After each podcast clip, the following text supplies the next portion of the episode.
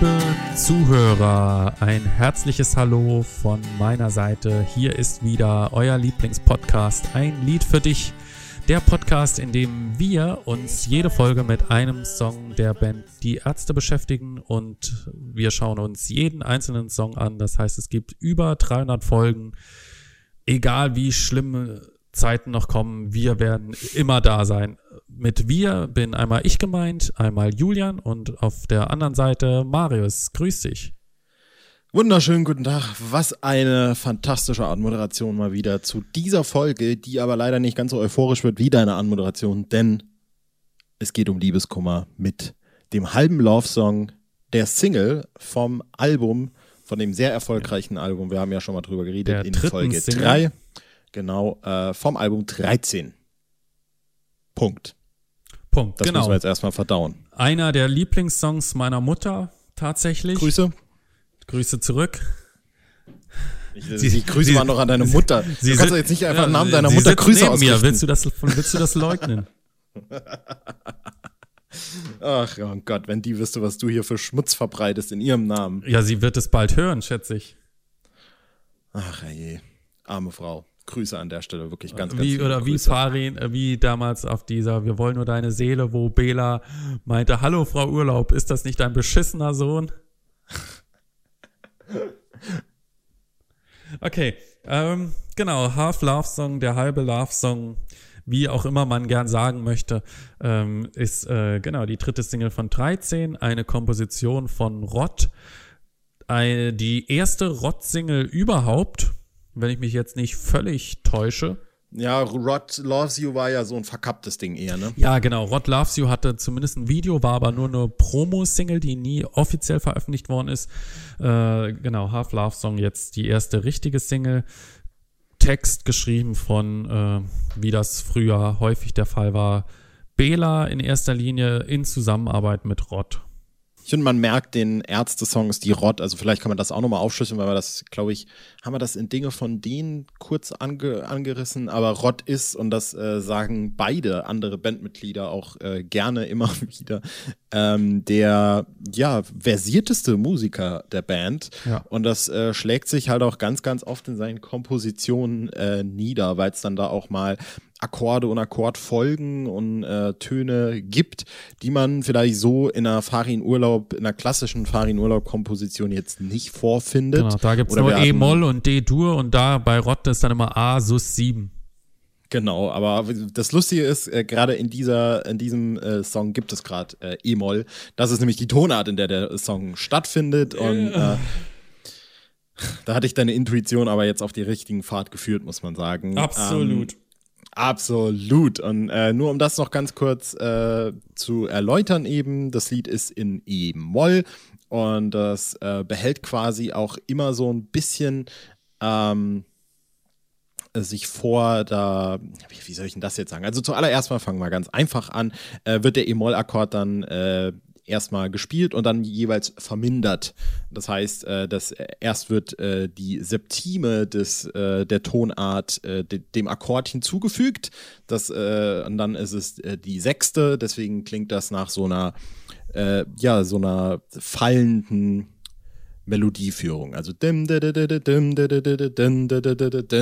und dann geht's in den C-Akkord und dann geht's in den D-Akkord. Und so eine ähnliche äh, Melodieführung gibt's dann eben auch in den Strophen. Ich weiß, du wirst mich vermissen. Ähm, da orientiert sich der Gesang eben auch ein Stück weit an dem, was äh, Rod auf der Gitarre spielt, auch wenn es nicht spezifisch dieselben Töne sind. Was für mich immer ein sehr, sehr ähm, schöner äh, musikalisch gesehen, um das vielleicht noch zu Ende zu bringen, Moment war im Song ist dann, wenn es sich in der zweiten, äh, in der, in dem zweiten Teil der Strophe, also die Strophen bestehen immer aus äh, einem Vierzeiler, und dann sozusagen einem Vorrefrain. Und das ist immer das, ich hoffe, meine Worte machen es nicht noch schlimmer. Das ist dann der zweite Part. Und da geht's dann in den Akkord G-Dur rein, was dann auch so eine, für den Song quasi so eine befreiende und öffnende Wirkung quasi fast schon hat. Ähm, Kathartisch schon wieder. fast schon das. Kathartisch wird's dann erst wirklich im Wortsinne tatsächlich im In der. Bridge. Und in der Bridge äh, auch natürlich. Immer. Es wird immer kathartisch, aber im Refrain. Bridge ist da dann, äh, Katharsis, kannst du nicht anders sagen. ähm, weil es dann äh, wieder in den E-Moll-Akkord reingeht. So, mit meinem Rein. Äh, mit meinem un, un, unumstößlichen Halbwissen habe ich jetzt minimal geglänzt. Äh, so viel dazu. Und ich leite jetzt einfach mal an dich weiter. Du hast bestimmt tausend Sachen zu dem Song zusammen fernab der Tatsache, dass es der Lieblingssong deiner Mutter war.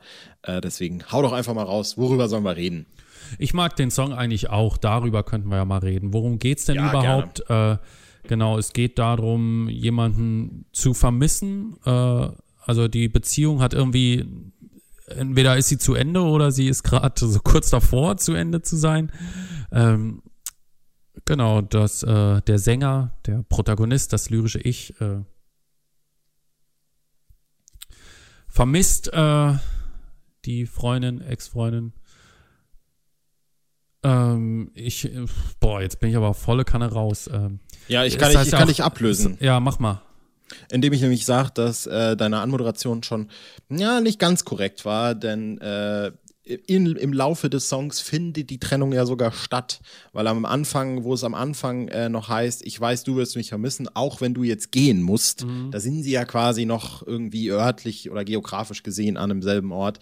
Und dann am Schluss, äh, nach der kathartischen Bridge, heißt es dann, ich weiß, du wirst mich vermissen, ich vermisse dich schon jetzt. Ja, das heißt, er leidet mehr darunter, weil sie natürlich gegangen ist, ne? Genau, weil da, nichts auf dieser Welt ja, ersetzt. Genau, da sieht man schon wieder, wie schlecht ich mich wieder vorbereitet habe, ja. Es ist genau Fantastisch. ganz im Bandmodus schon wieder. Ähm, ich dachte, ich kenne das Stück in- und auswendig und jetzt äh, denke ich hier drüber nach, wie ein Erstklässler, der vergessen hat, das Gedicht auswendig zu lernen.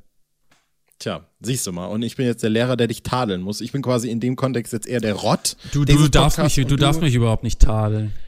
Ah, das, das, da haben wir noch irgendwie 100, 300 Folgen Zeit, um das genauer zu er erläutern. Äh, wenn ich nämlich jetzt äh, nochmal den, den, den, den, den, das Zepter an mich nehme und äh, kurz auf jeden Fall auch noch äh, von, von meiner bewegten Historie mit dem Lied eigentlich erzähle. Denn ich will mir diese ganze Story eigentlich für das passende Lied aufheben, das dann bestimmt auch irgendwann in den nächsten sieben bis fünf bis sieben Jahren kommt.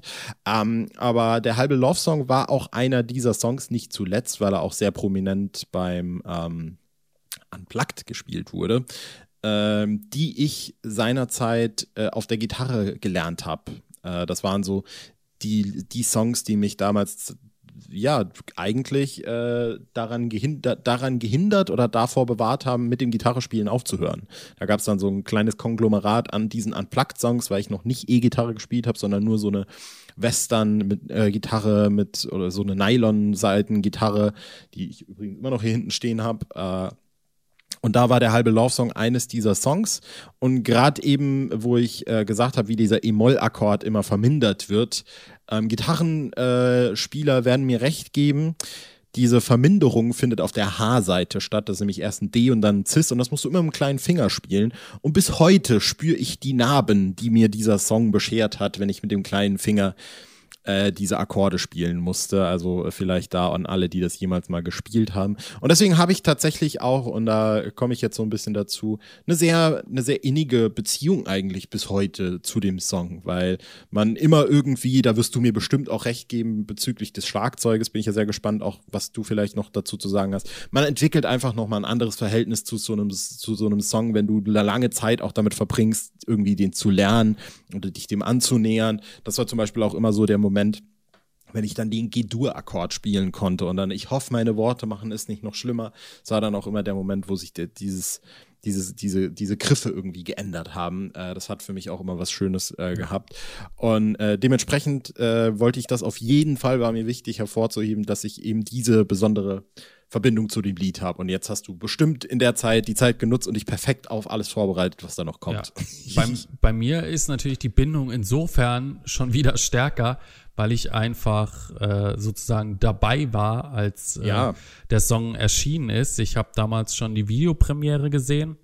War damals als Zehnjähriger natürlich immer so ein bisschen enttäuscht, wenn die Videos nicht in Farbe waren und nicht sehr, war das erste, was man irgendwie so kannte, drei Tage Bad, äh, Männer sind Schweine.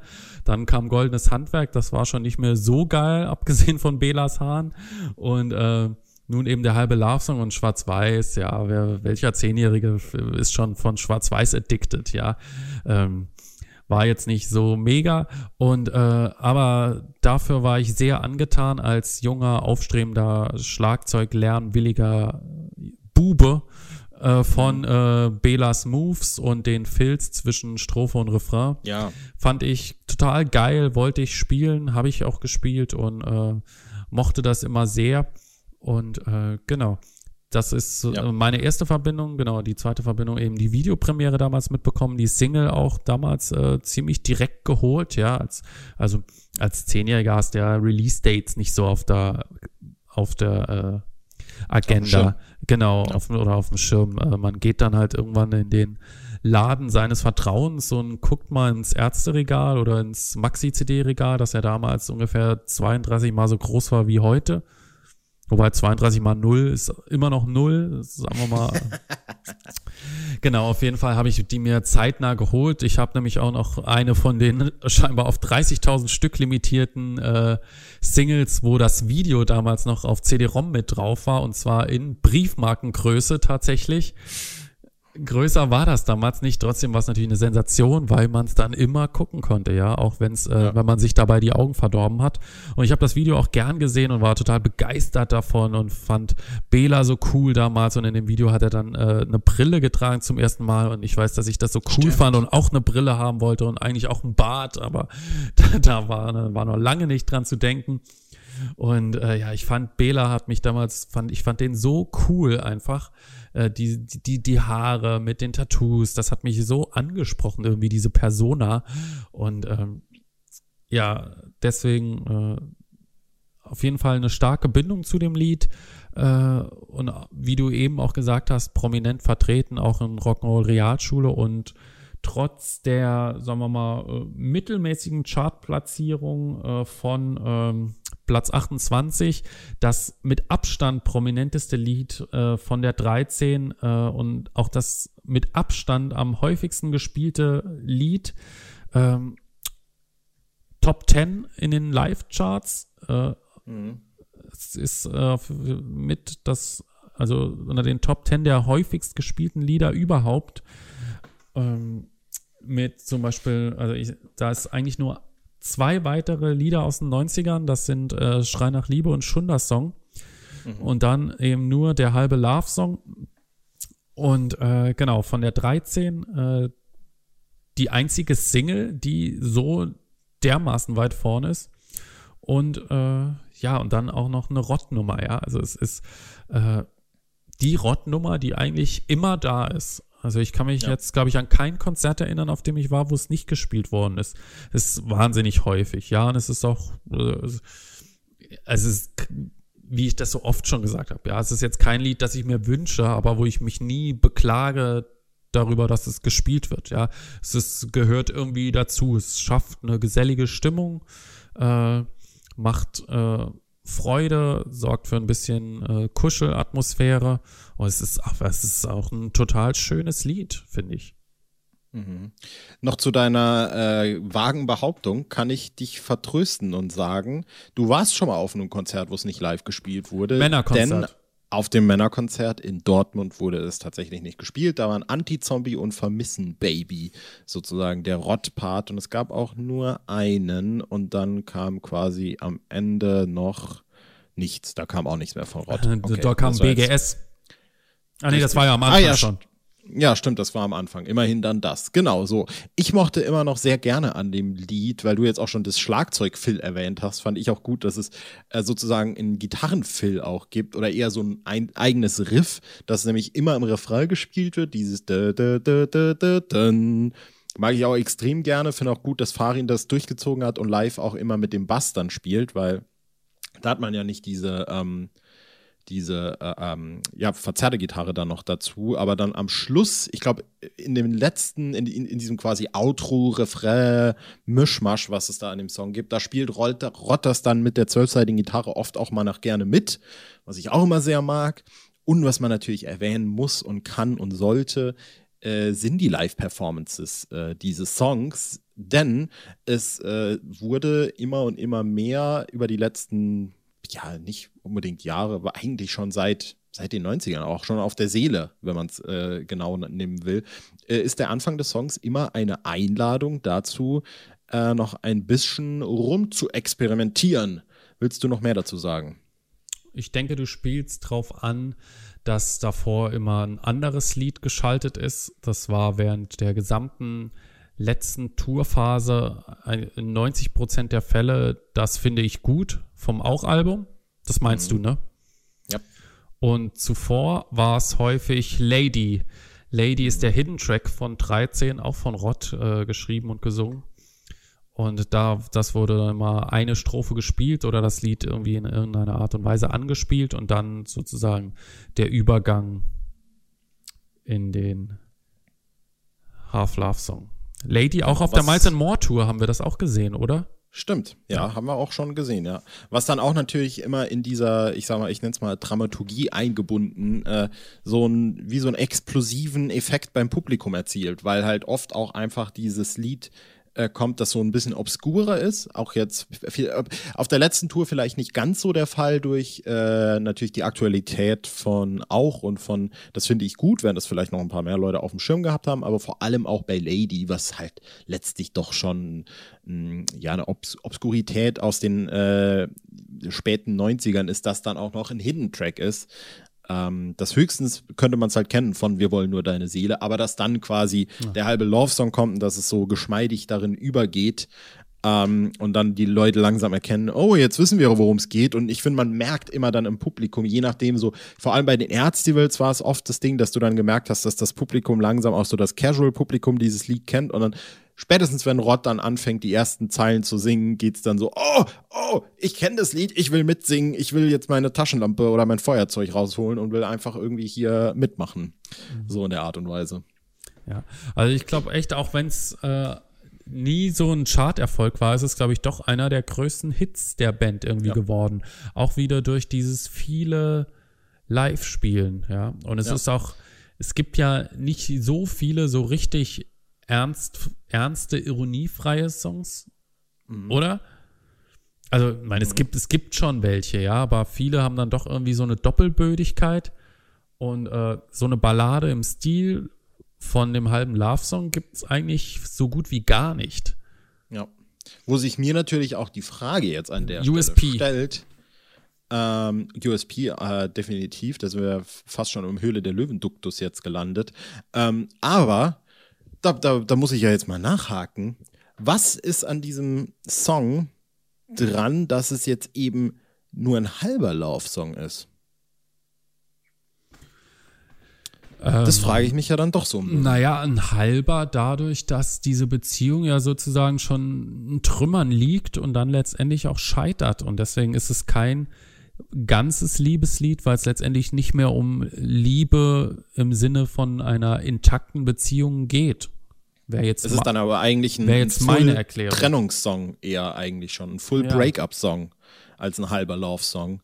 Äh, aber ja, tatsächlich, wahrscheinlich ist es, ich habe gerade echt auf den Schlauch geschaut, wahrscheinlich ist es wirklich darauf bezogen, dass es halt äh, die Liebe nur noch von der einen Seite ausgeht in dem mhm. Sinne. Ich, doch ich liebe nur dich allein. Und es wird ja, ach so, ja, im Refrain wird natürlich drauf eingespielt, soll es das gewesen sein wie im Love Song, fällt uns keine Lösung ein wie im Love Song, die Möglichkeit ist viel zu klein wie im Love Song, doch ich liebe Für einen Love Song heißt es im letzten Teil, ne?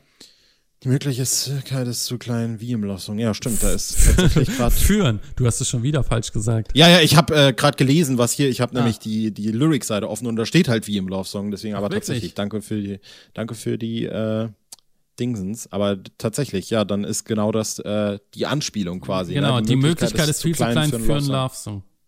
Ja. Okay, dann haben wir das auf jeden Fall geklärt. Äh, da bin ich ja da, da, darüber bin ich jetzt schon mal äh, sehr, sehr froh, weil das war noch eine Frage, die ich mir gestellt habe. Vielleicht auch ein bisschen naiv. Meinetwegen, das lasse ich mir gern vorhalten. Worauf ich noch äh, Bock hat, das auf jeden Fall zu erwähnen, äh, vor allem, weil es leider Gottes nicht äh, den Sprung auf die äh, dazugehörige Live-DVD gepackt hat, wollen wir es vielleicht nochmal konservieren und den Leuten ein bisschen ins Gedächtnis rufen oder den Leuten, die gar nicht da waren, das äh, vielleicht ein bisschen äh, vor Augen führen oder ich würde dich vielleicht darum bitten, das zu offenbaren. Ähm, es gab vor allem im, ich weiß gar nicht mehr, ich glaube nur bei der Das Ende ist noch nicht vorbei Tour 2012 äh, Ob es beim Comeback war, weiß ich nicht. Vielleicht war es nochmal bei den Erzstivals. Aber da gab es immer eine spezielle, ähm, eine spezielle ähm, Monitorshow. Also es wurden äh, neben der Bühne, manchmal auch hinter der Bühne, äh, große Leinwände aufgebaut, wo dann nochmal natürlich das Konzert irgendwie gezeigt wurde, wo oft auch Sachen eingeblendet wurden und vor allem beim halben Love-Song wurden dann, ich glaube, ab dem Refrain, meine ich, ab dem ersten Refrain, wurden dann immer wieder Bilder eingeblendet, ja. die äh, dann doch irgendwie zur Belustigung des Publikums oft auch für Gelächter gesorgt haben an der Stelle. Ja, äh, Bilder von berühmten auch bei uns. Liebespaaren, ne? Genau, richtig. Willst du jetzt unseren Zuhörern nicht erklären, was das für Liebespaare waren? Nee, weil ich, ich habe es ehrlich gesagt auch nicht mehr so krass in Erinnerung. Ich denke, du spielst jetzt vor allem auf Netzer und Delling an. Das war, glaube ich, immer so der große Lacher. Ansonsten kann ich mich da wirklich an nichts erinnern, ehrlich gesagt. Ich glaube, es, es wurde dann halt auch so mit der Zeit immer ein bisschen obskurer. Ich glaube, Waldorf und Stettler war noch dabei. Ja, aber das wird dann nicht gezeigt. Ach so. Das ist ja das, das Schlimme daran eigentlich. Es ist natürlich auch ein bisschen datiert. Also es fing, glaube ich, an, da findet man auf YouTube safe noch äh, ein paar Versionen davon. Ähm, das fing dann äh, mit weniger äh, oder sehr traditionellen äh, Sachen an äh, und ging dann halt immer mehr in diese äh, ein bisschen gaggige Richtung eigentlich fast schon. Das war dann doch ganz lustig eigentlich, muss man sagen. Ich bin gerade mal am Suchen, ob es nicht irgendwo von 2012, das hier ist von der Comeback Tour. Oh, und Zwickau, darüber wollen wir nicht reden. Äh, ja, könnt ihr ja auch gerne selber einfach mal suchen. Hier habe ich gerade was gefunden. Vielleicht sieht man da ja ein bisschen was. Ich guck da gerade, ich klicke da, Leute, ich klicke mich durch für euch. Also so. Bud Spencer und Terence Hill sind auf jeden ah, Fall dabei. Zum Beispiel, ja. Es war dann wie so eine Dia-Show quasi. Aber hier Kameramann auch einfach nur auf die Band gehalten, nicht auf die. Doch, da ist es. Guck mal, da sieht man doch was. Hier. Was haben wir denn hier? Äh, Gollum und Frodo waren mit dabei, sehe ich hier gerade. Bier und Schnaps. Marilyn Monroe und John F. Kennedy, Yoko und John. Ich glaube, das ist Wolfgang Bosbach und Angela Merkel, Waldorf und Stadler, ja. Günter Netzer und Gerd Delling. Der sozialistische Bruderkurs ist auch dabei zwischen äh, Honecker und Brezhnev. Was ist das noch? Sieht man da noch irgendwas? Das sieht man jetzt leider nicht mehr so ganz. Also ist auf jeden Fall dabei. Also das Bild kennen alle, ja, auch wenn jetzt vielleicht mit sozialistischem oder kommunistischem Bruderkuss nicht jeder was anfangen kann. Ja, ja, aber klar. ist es auch in der Eastside Gallery zum Beispiel zu sehen. Das, war, das war äh, auf, das hat mir auf jeden Fall noch äh, auf dem auf dem Herzen gebrannt, das zu erwähnen, weil ich das immer besonders schön fand. Das war immer ein Highlight dieser äh, Konzerte, ehrlich gesagt. Ansonsten äh, muss ich sagen, bietet das Lied auch gar nicht jetzt so grundsätzlich viel, um noch was dazu zu sagen. Gibt es bei dir noch irgendwelche Bedürfnisse, die befriedigt werden sollten? Nö. Ich sehe hier gerade nochmal äh, El Bundy und Peggy Bundy, Waldorf ah. und Stettler von der Muppet Show, Dick und Doof. Ja, genau, die hat man gesagt. Ähm, Dick und Doof, stimmt. Ansonsten, äh, die Band ist damals auch, äh, hatte da auch wieder einen ihrer vielen äh, schönen Auftritte bei Harald Schmidt. Für den halben Love-Song, stimmt. Genau, äh, wurde, also war wieder so eine Mischung aus Interview und anschließender Live-Performance, glaube ich sogar. Genau, es wurde auch live performt. Und Bela sieht, äh, also man könnte meinen, dass dieser Auftritt äh, unmittelbar nach dem Videodreh war, weil Bela genau das gleiche anhat wie im Video. Also der Videodreh, das weiß ich noch, das habe ich nämlich im Zuge der Recherche für ähm, Goldenes Handwerk gelesen. Der Videodreh zu ähm, zu ähm, halben Love Song war irgendwie an einem Off-Day von der Tour, von der, das müsste dann wahrscheinlich die Attack Royale Tour gewesen sein, ja. schätze ich jetzt einfach mal. Ähm, und war dann irgendwie so ein One-Off, schnell ein, eineinhalb mhm. Shooting-Tage oder so haben die das durchgeballert. Äh, äh, deswegen schätze ich jetzt einfach mal nicht, dass es irgendwie kurz danach oder so war. Nee, war es auch nicht. Es ist mich. nur die, die Parallele von äh, Belas Outfit. Farins Haare sind da völlig anders, also insofern. Okay. Nun gut. Genau. Äh, was, wir, was wir ganz vergessen haben, es ist natürlich eins ja. der vielen Lieder, wo Rott Gitarre spielt und nicht Bass live. Natürlich, okay, ja, ja das ist, äh, ist, eins der obvious Sachen, die uns wahrscheinlich jetzt genau. nicht so. Die, die meisten werden es wahrscheinlich wissen, dass es äh, ja. im Konzert immer so einen Part gibt. Äh, wir nennen also mal den Rott-Part, wo Farin und Rott die Seiten tauschen und Farin Bass spielt und Rott eben die Gitarre. Bei den Liedern, die Rott geschrieben hat, ist das in der Regel der Fall. Also zum Beispiel die prominentesten Beispiele eben Half-Love-Song, Anti-Zombie, Geisterhaus, Vermissen Baby, Mondo Bondage. Und so weiter. Zum das Beispiel. Ich jetzt nicht müssen sagen. Gut. dann äh, hätten wir jetzt die, die Chronologie aufgearbeitet, äh, die der, der halbe Love-Song ist. Vielleicht gibt es ja noch irgendwann die zweite Hälfte dieses Love-Songs, vielleicht auf dem neuen Album. Ich bezweifle es ehrlich gesagt. Ja. Whatever. Gut, äh, in unserer nächsten Folge, das können wir ja dann noch besprechen, in Folge Nummer 14, ich bin immer noch durcheinander mit den Zahlen, seit wir die eine Folge dazwischen geschoben haben, geht es um einen für mich wahrscheinlich, auch für viele andere, dann doch eher obskuren Song der Band. So ist es. Es geht äh, wieder zurück zur Planet Punk und wir äh, schauen uns den Song Nazareth an. So, wie Jesus von Nazareth. Da bin ich ja doch mal sehr gespannt drauf. Das wird äh, eine wilde Fahrt für uns alle. Und bis dahin hoffe ich, euch geht's allen gut. Ich hoffe, du hattest Spaß. Ich hatte wie immer natürlich großen natürlich. Spaß. Natürlich. Riesenspaß. Krass. Ich verabschiede mich und verbleibe mit einem, weiß ich nicht. Freundlichen einem Kuss. Kussi. Genau. Macht's gut. Ciao. Ciao. Doch ich liebe nur dich allein.